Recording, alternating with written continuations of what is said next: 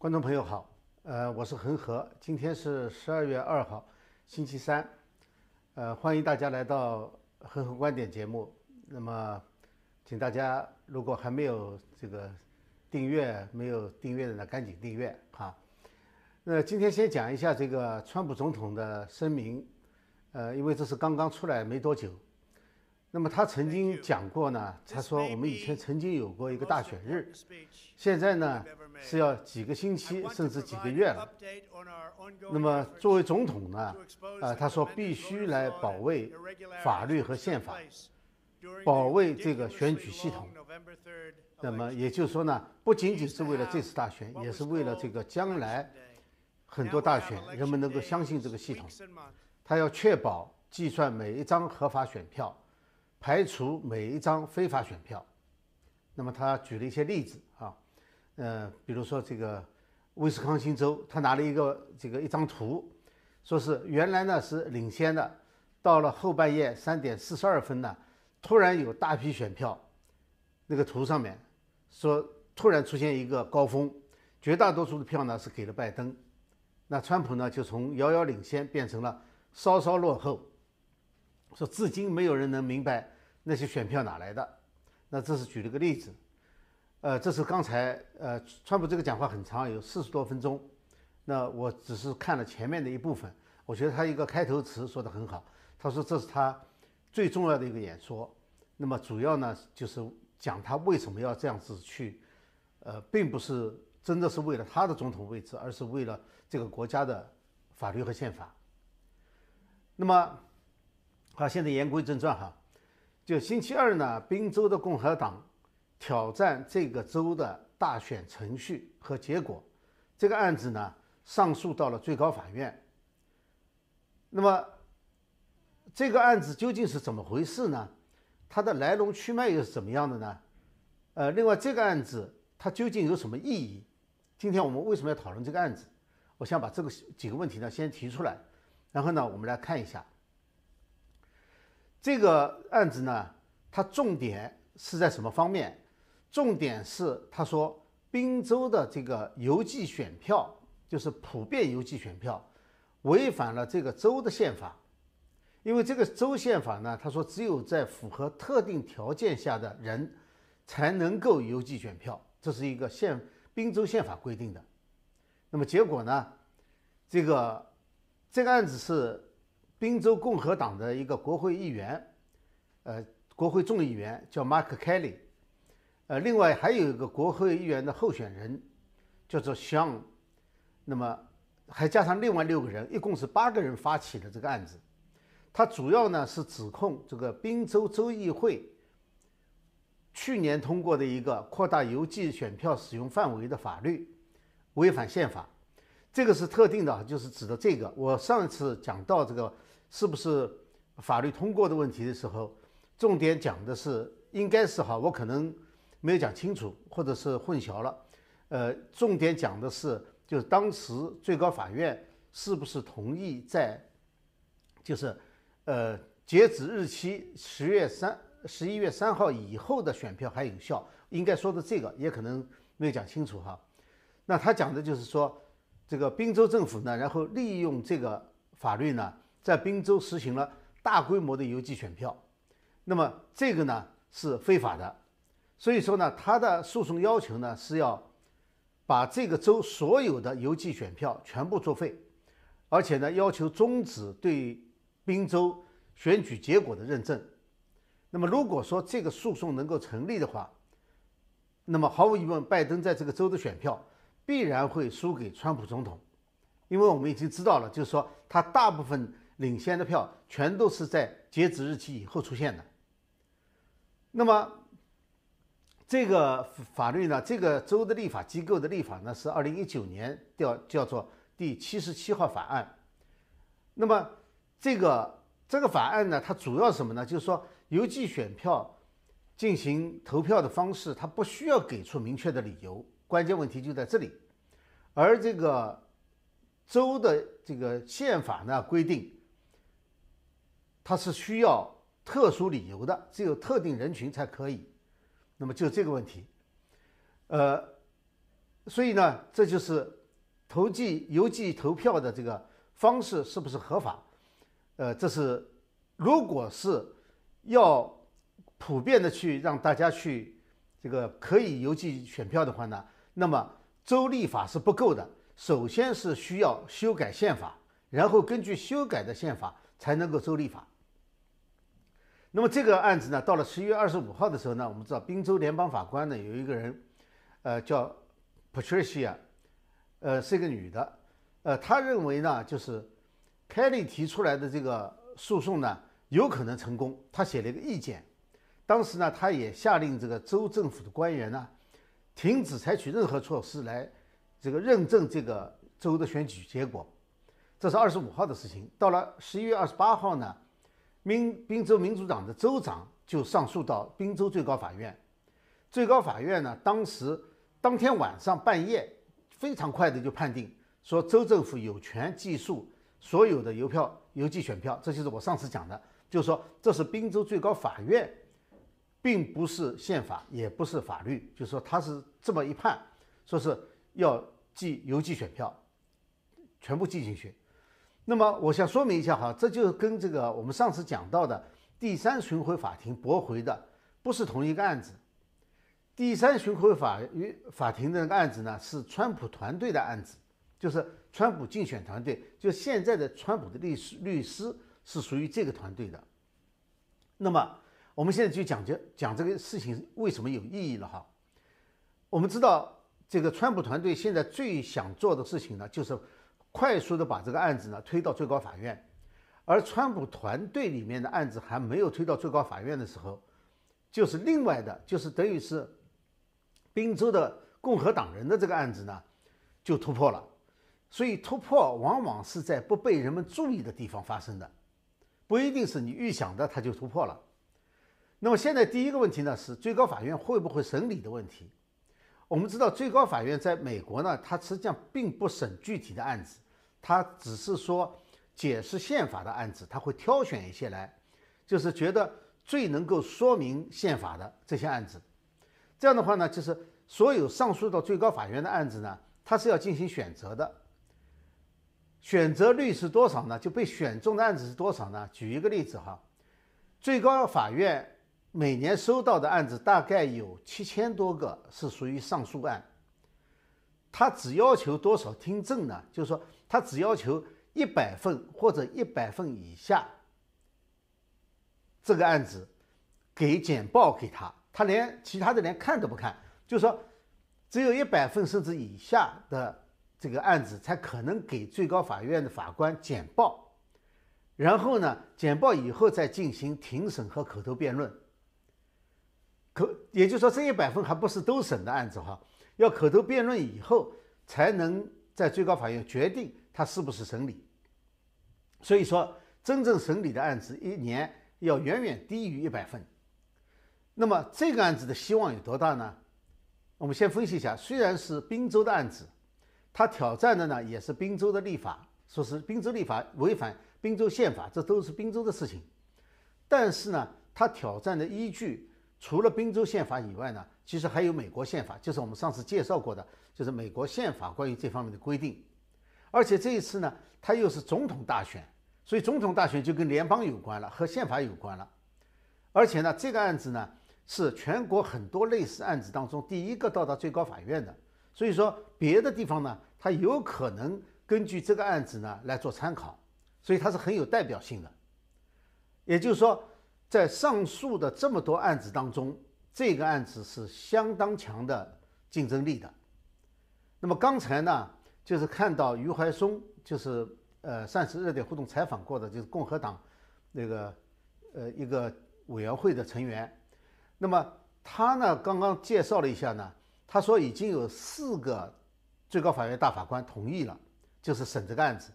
那么我们知道这个不是。判案要五比四的，他是，呃，只要有四个大法官同意审这个案子的话，那么这个案子就等于是被筛选通过了，就可以审了。好，那么这个案子我们讲到这里哈，我来总结一下，就是这是一个最先到达最高法院的案子，那么他挑战的呢是滨州选举的不合程不不合法的程序。我们上次谈到了，就这次大选舞弊和不合法性呢，主要体现在三个不同的水平上。那么第一个呢是这个选民资格和假选票，那么第二个呢是机器，就是特别是 Dominion 这个系统舞弊。第三种呢就是程序上的舞弊，程序上的不合法，这几种类型。那么。也讲过了，最容易被证明的是程序不合法，因为程序不合法本身就是证据，他不要别的证据了。你只要是违反你自己的宪法或者是违反自己的法律，那就是就是错的，那这个结果就是可以质疑的，就是可以挑战的。所以这个案子呢是有特定意义的。呃，这个是今天要讲的第一个内容，就这个最先到达最高最高法院的这个上诉案，就是关于选举。不合法的部分，呃，它的意义在哪里？那么第二个呢，我想谈一谈呢，就是今天谈哈，就是林伍德律师和鲍威尔律师呢，在今天两点三十分发布了一个新闻发布会。呃，我其实是带有很大的期望去听一些新的东西的，但是呢，看了以后呢，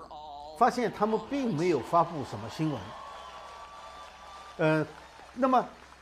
为什么这么大张旗鼓的去要开一个新闻发布会，却没有发布特定的新闻呢？这是今天要问的问题。那么，呃，我想呢，从这几个方面来看哈，是不是有可能性？回头我们再说他新闻发布了什么。我想看过的人今天可能都注意到了，除了问问题的时候讲到几点以外，呃，那么实际上呢，从印象当中看哈。它更像是一个竞选的集会，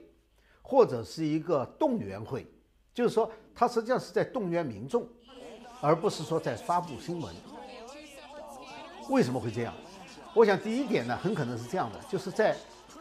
在左派媒体全面进口，就对于大选舞弊的事情一点都不发生。在这种情况下，加上社交平台呢又封锁，那怎么办呢？律师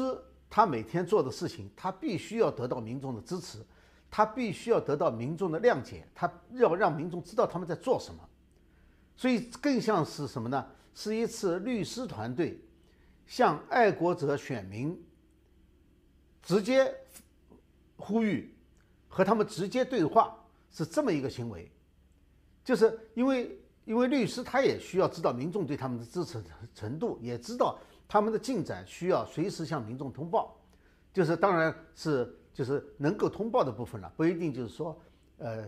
重要的证据不便通报的不是这些，呃，所以这个呢是第一个目的，我觉得。第二个目的呢是乔治亚州目前是最大的战场州，我们知道这个宾州呢是第一个战场，乔治亚州呢现在可以说是目前最大的，也是应该是第二个战场。明天参议院会有两个听证会，我们知道已经开过听证会的参议院，第一个是宾州，然后是亚利桑那州，第三个呢是密西根州。密西根州现在可能还没有结束这个听证。那么明天呢，第四个州加入就是乔治亚州加入听证会，参议院两个听证明天。那么这个呢，我们讲过这个听证会的重要意义呢。一方面是让立法者能够很快的普及这方面知识，了解案子进展；另外一个呢，就是回应选民的要求，因为州的参议院、众议院都是选民选出来的，而且这几个州现在已经举行听证会的四个州，州议会都是共和党占优势，所以他们必须要对有质疑的选民负责。那么明天呢？今天他们在会上呢？今天在新闻发布会上哈。这个林伍德律师呢已经说了，明天在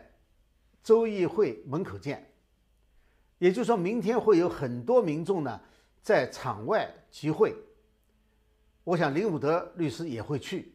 所以呢这是一个重要的原因，就是今天的发布会呢也是对民众的一个动员，呃，让大家能够更多的参与进，呃，参与进来。就是没有民众的参与的话。立法机构不会动作，立法机构不会动作的话，那么这个事情就很难往前推动。那么当然呢，还有一个很重要的因素，就是明年一月份会有一个参议员的第二轮选举。我们知道，因为第一轮选举呢，呃，三三个候选人都没有通过这个过半，所以呢，他们会有第二轮选举。那么这第二轮选举呢，是一月五号，就在这个周末，川普总统会到乔治亚州去助选，为他们助选。那么这几条加在一起，就说乔治亚州现在确实是一个大家关注的焦点，使得这次发布会呢就显得有它的特别意义。它并不见得就是真的是，呃，通报一些什么大家不知道的情况，确实没有。那么在会上，首先呃发言的就是林伍德。然后呢，鲍威尔、林伍德又有说话，还有呢就是 Vernon，呃，呀，Ver Vernon Jones 就是一个，呃，乔治亚州非常有名的前民主党的议员，后来转而支持川普的。呃，我对这个印象非常深的呢是他们强调了，就是美国是一个神的国度，就说神曾经眷恋过的一个国度，我们必须要保证这一点，这是一点。所以说他们一开始的时候，大家是共同祈祷的。另外一个呢，强调的呢是，政府是为人民工作的，所以号召人民站出来，要政府向人民讲清楚，究竟你们做了些什么。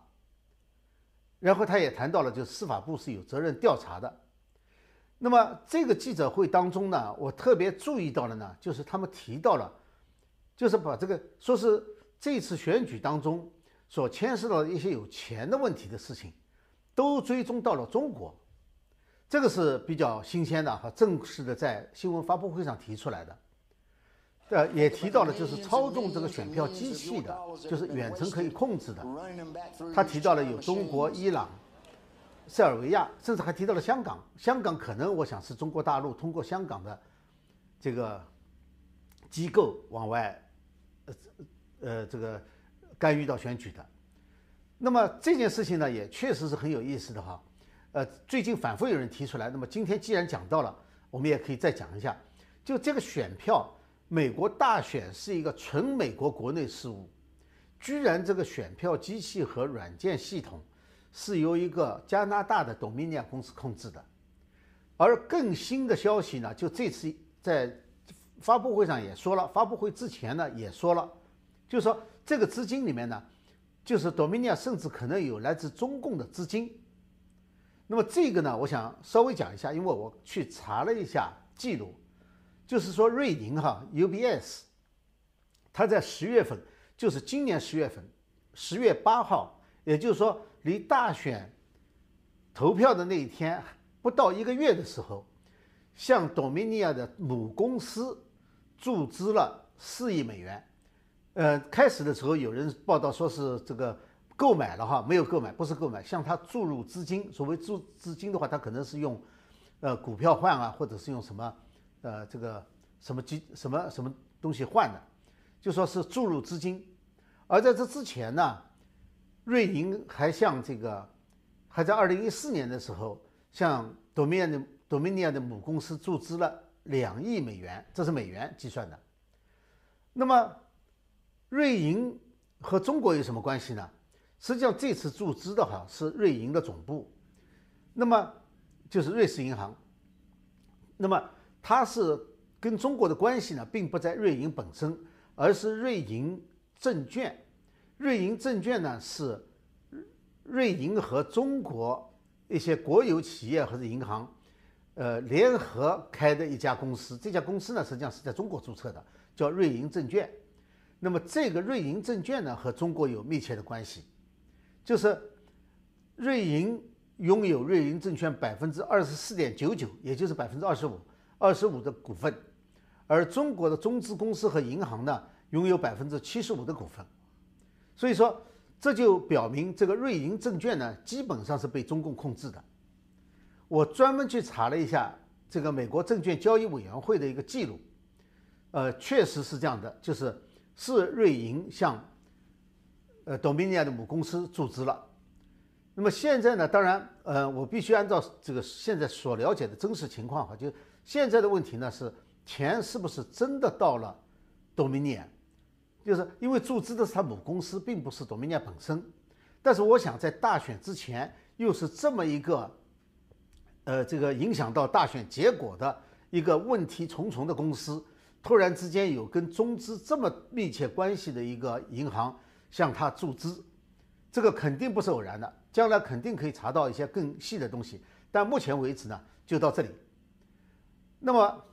这次这个会议的，就是这个发布会的最重要的一个议题呢，提出来的最严重的指控呢，我觉得就是中共干预美国大选。这个指控真的是非常严重。呃，因为我们知道，二零一六年在没有什么事实的情况下，就讲俄罗斯对美国大选的干预，就说的那么厉害了。而今年这个实际上是事实上已经有非常多的证据证明，中共对美国这次的大选渗透和干扰，已经远远超过了二零一六年所谓俄国干扰被炒得最热的时候，呃，而且那个时候炒得最热有很多还是无没有无厘头的事情哈，就是没有什么根据的。那么这件事情呢，我认为哈是跟这个全球化有关的。一个呢，中共和俄罗斯之间呢，他们有很大的差别，就是在在渗透和干扰他国内政的方面，中共做的要更，呃，更狡猾，而且是更隐藏的深。那么，而且呢，它是通过全球化过程当中呢，就是和西方国家、和美国和西方国家互相渗透影响，这方面呢是远远大于俄国的，也就是。更难觉察到，因为它被这个各种跨国公司之间的那种关系掩盖住了，不同的股权控股关系非常复杂，中共特别会搞这一套，很难发现他们之间的直接关系。而一旦中共在某个机构里面控股了以后呢，哪怕他只有百分之十的股份，他也能让他起到在投票的时候给他百分之九十的利益，因为。他特别善于利用这种杠杆，通过经济手段来达到他的其他的目标，政治目标也好，或者是经济目标也好，这是中共最善于的。一般的控股人很少能够达到中共这种这种野心和这种这种力量的，就是他善于利用这种杠杆。那么在这次大选一开始的时候呢，人们确实很少关注中共，后来呢是最早发现就是。有亲共的加州华人的极左共产主义组织卷入了这个这次大选当中的一些动员和资金，这时有人发现了，那么这个呢基本上已经是事实了。呃，然后呢就有人发现美国海关呢查获了大量的来自中国的假的驾照。那么我们知道有的地方呢，他现在不讲身份的话呢，或者是驾驾照。尤其是这次，那驾照很可能可以用来作为身份来选举的。然后呢，我们就听到了来自大陆的消息，就大陆某个地方就是专门印刷的，说是呃那里面的人爆爆料呢，说是他们那里大量的印刷了美国选票。当然，那个选票和美国的选票不完全一样，他们印的是半成品，然后再运到其他国家，也可能在那个国家呢把它完整。那么这几个呢？如果说单独的消息都不能说明问题，特别是你比方驾照啊，或者是印选假选票啊，但是如果和大选过程所发生的舞弊这些现象连起来看的话呢，那就相当有意义了。就是说这个驾照本来没关系，但是现在呢，他们很多人却故意的要求不去检测他的身份证，或者有个驾照就很可以了。那么这样一来的话呢，这些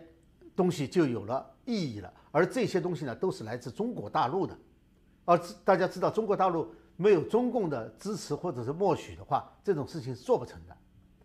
当然了，嗯，还有这次邮寄选票最重要的，几乎是唯一的借口，就是个疫情，就是来自中共的，就是中共刻意隐瞒疫情。我不去说阴谋论的部分啊，阴谋论的部分不是刻意隐瞒疫情，阴谋论的部分就是说是他制造的，然后故意放出来的。我暂时不说那部分，就是至少是他刻意隐瞒病情，让他疫情这个让他蔓延到全世界的，造成了美国这次大选是史无前例的能够有舞弊的机会，就是大规模的邮寄选票。那么再加上现在 Dominion 居然可能有中共控股，这些因素加在一起的话，再加上我们知道中共在这次美国大选当中，它是最有动机去干预的，因为过去几年对中共打击最大的、对中共全球扩张野心打击最大的，就是川普总统。川普总统不仅是在贸易战方面，也包括在各个领域，所以我们以前老是说组合拳一套接一套的，在各个领域，包括在人权，包括在香港问题上，包括在疫情问题上，所以说中共是最有动机的，在所有的外国干涉当中，中共最有动机。而我们刚才讲的那些例子呢，都是中共还有能力。这是这次在记者招待会上，我个人认为。比较值得关注的，就是说我们，呃，在以前的记者招待会上或者以前的这个听证会上没有系统的拿出来，那这次提出来以后呢，我把它归纳了一下，大概系统方面呢有这么几个，呃，就是跟中共有关的，我觉得这是最值得关注的，以后可能还会有更多的证据出来。那么乔治亚州呢，呃的问题就是有人问了哈，就说乔治亚州已经重新人工计票了。呃，为什么和这个机器计票是一样的？呃，今天呢，就是呃，鲍威尔也回答了这个问题啊。他说，其实呢，没有全部重新计票，他只有一个郡是重新手工完全点票的。另外一个呢，就是他的假选票没有办法通过重新计票。重新计票呢，实际上是人工重复了机器的正常工作，而没有把应该排除的选票排除出去。那么这呃，这是这个关于今天这个呃记者招待会上呃新闻发布会上的。那么关于这个诉讼方面哈，诉讼方面呢，就是乔治亚州的诉讼呢，它是上诉到第十一巡回法庭。呃，在这之前呢，我们知道哈，联邦法官呢已经同意，就是封存三个郡的这个呃 Dominion 的机器。那么这次呢，他们在这个联邦法官这个命令实施之前呢，就马上要求暂停，就是直接诉讼到第十一巡回法庭上诉法庭。那么要求他们呢，就是呃把整个州乔治亚州的机器呢全部封存。这个有什么意义？其实所有的机器，所有的机器，只要他选举以后没有动过的话，那么都是证据，因为它的读票过程。都记录在案。这个封存机器本来是早就应该做的，现在他们是要求第十一巡回法庭快速的能够下这个命令，把机器封存起来。早就该做的事情。实际上，我们讲司法部进行调查的话，也许他们更应该做的是一开始就把这些主要证据给封存起来。那么。这些我们知道，这些服务器、这些机器、，domina 机器里面，它存的那些东西都是证据，就像法兰克福的这个服务器一样，也是证据。呃，为什么这个要在乔治亚州提出来呢？就乔乔治亚州还有一个重要的成为现在最中心的战场州的原因之一呢，就是乔治亚州是全国唯一一个由州州政府出资购买、全州使用 Dominion 系统的。其他的州是各个郡自己决定购买的，不是州政府。那么乔治亚州又进行进行了第二次，现在要进行第三次计票。那么呃，另外还有一个就是要呃参议员的第二轮选举了。那么加上林伍德这个本人呢，又是乔治亚州的选民，而鲍威尔收集证据呢，我想最多的也就在乔治亚州，所以说。他们的整个行行动呢，就是法律行动呢，就是以多猫尼 Dominion 作为一个突破口。这是另外一种类型的舞弊，就是我刚才讲的宾州这个最早提出来的宾州的法律诉讼案，主要讲的是程序合法不合法。而乔治亚州的这个团队，他们提出来最早也是他们提出来是中共在关干预的。加上我刚刚才讲的这些呢，呃，这些呢，就使得乔治亚州呢成为这一次关注的重要焦点。那么下面呢还有两件小的事情呢，就是一也不算很小的事情了。一个就是乔治亚州的州务卿，我想也是在民众的压力下，他表示他们对二百五十起可信的舞弊指呃舞弊指控进行调查。呃，这个是他们第一次正式宣布，就是州里面对这些案子，而且他也说了这是可信的指控。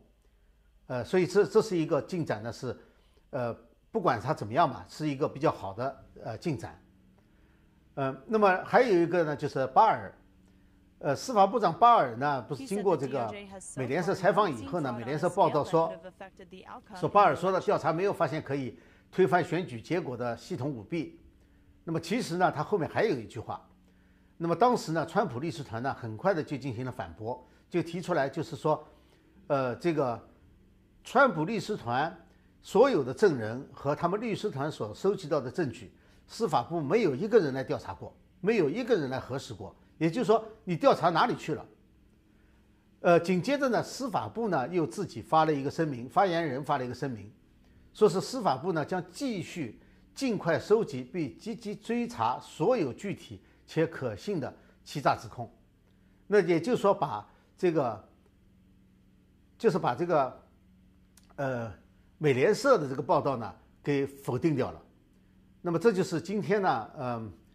这个两个主要的事件。这两个主要事件呢，针对的是大选舞弊当中两个不同的领域。那么今天呢，和大家呃就谈一下这个，然后呢看一下哈，那看一下那个有没有呃问题和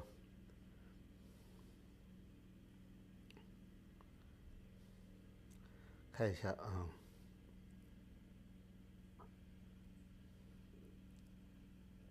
OK，一个呢是，呃，一个问题是，万一不能连任，总统交接前几日必有震撼发生。智者认为呢，期待回应。呃，我我倒是觉得现在呢，至少在法律上面呢是有很大进展的。但是呢，这几天呢，因为有一些采访，我看了那个，呃，关键问题呢是当时呃有一个媒体采访了福林将军和。麦肯金将军，那么麦肯金将军呢谈到了一些，就是关于这个总统可以采取的紧急行动，呃，有几个选项，这几个选项呢，呃，我我觉得哈，最关键的问题呢是要有足够的理由所采用，就是你有足够的证据和足够的理由，能够说能够说服美国人民才有可能采用。但目前来看的话呢，我觉得还没有到这一步。那么，另外还有一个网友留言哈，说我不信川普可以赢，虽然对方作弊，但是川普实力不行，一定输。呃，这个其实另外一个网友呢已经回答了哈，呃，他说这位朋友挺有意思，川普实力都不行了，对方还为何还要舞弊？啊，对，这是问的最好的一个，就是说，如果川普实力不行的话，那么在大选的当天晚上就不需要停止计票。因为当时川普是远远领先的，在所有的摇摆州全部都领先，所以在这种情况下，你怎么能说他这个实力不行呢？他是有足够的实力的，这才需要当中停下来计票，这才需要突然之间出现了这这么多投给拜登的票，不管他从哪里来的，包括有有这个证人，华盛顿 D.C. 的发布会上有这个呃美国邮局的这个证人说，开了一车大概有多少万张、几十万张选票。从纽约开到宾州，这不是预先填好的选票？纽约和宾州完全在两个不同的选区，纽约怎么可能有任何选票需要运到宾州去呢？这本身就是问题。嗯，他说对自己没自信，更重要的是，无论谁的政治立场被国民选择与否、接受多寡，造假已经就输了，没有任何悬念。民主自由价值的定力，其中重要的就是尊重。遵守规则，抛开个人喜恶，输输了不认和无赖无义，所以他就举了一些例子哈，我就不说了哈。呃，下面一位说呢，就是坚决支持拜登，希望拜登能恢复中美友谊。呃，我不知道这个人是想表明一个什么意思哈。中美人民友谊和中共是没有关系的，美国政府不管是打贸易战也好，还是各个呃议会啊也好，决议也好，针对的都是中共。现在破坏中美关系的是中共，而不是中国人民。这两个要完全区分区分开来。呃，所以说这一届政府，我觉得最明白的一面就是把中共和中国人民区分开了，就是说所有的这些影响中美关系的都是中共的所作所为，川普所做的，无论从贸易战开始还是之后的一些事情，呃，包括香港问题啊，这个新疆集中营问题啊，对中共发发动的这些指责也好。惩罚也好，或者是制裁也好，中共官员，呃，都是针对中共的行为，而不是对，而不是针对中国，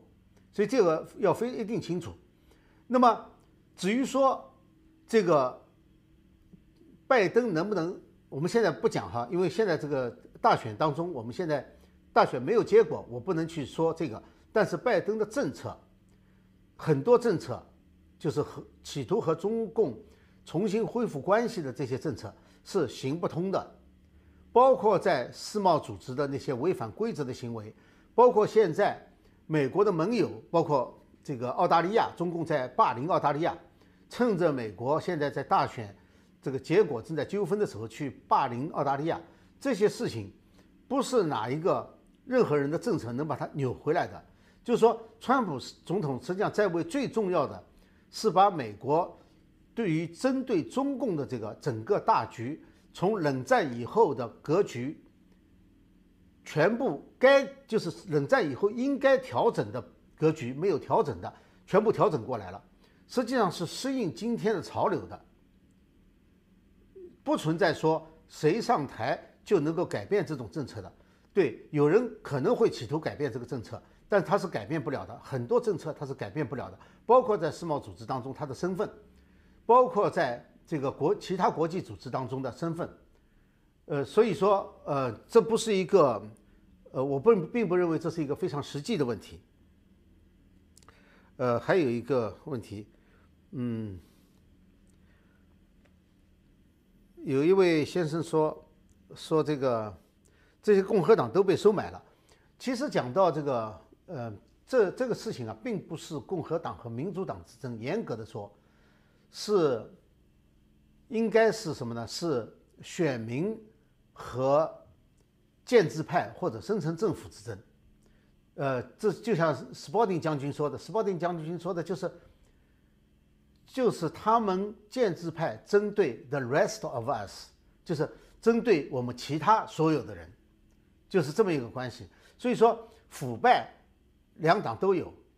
就是在以前的腐败，有人说啊，这个机器在有的地方已经用了十年了，或者用多少年了，而这个共和党的这个州长也是这样选上来的。实际上，这不是一个共和党的问题，也不是一个民主党的问题，这是一个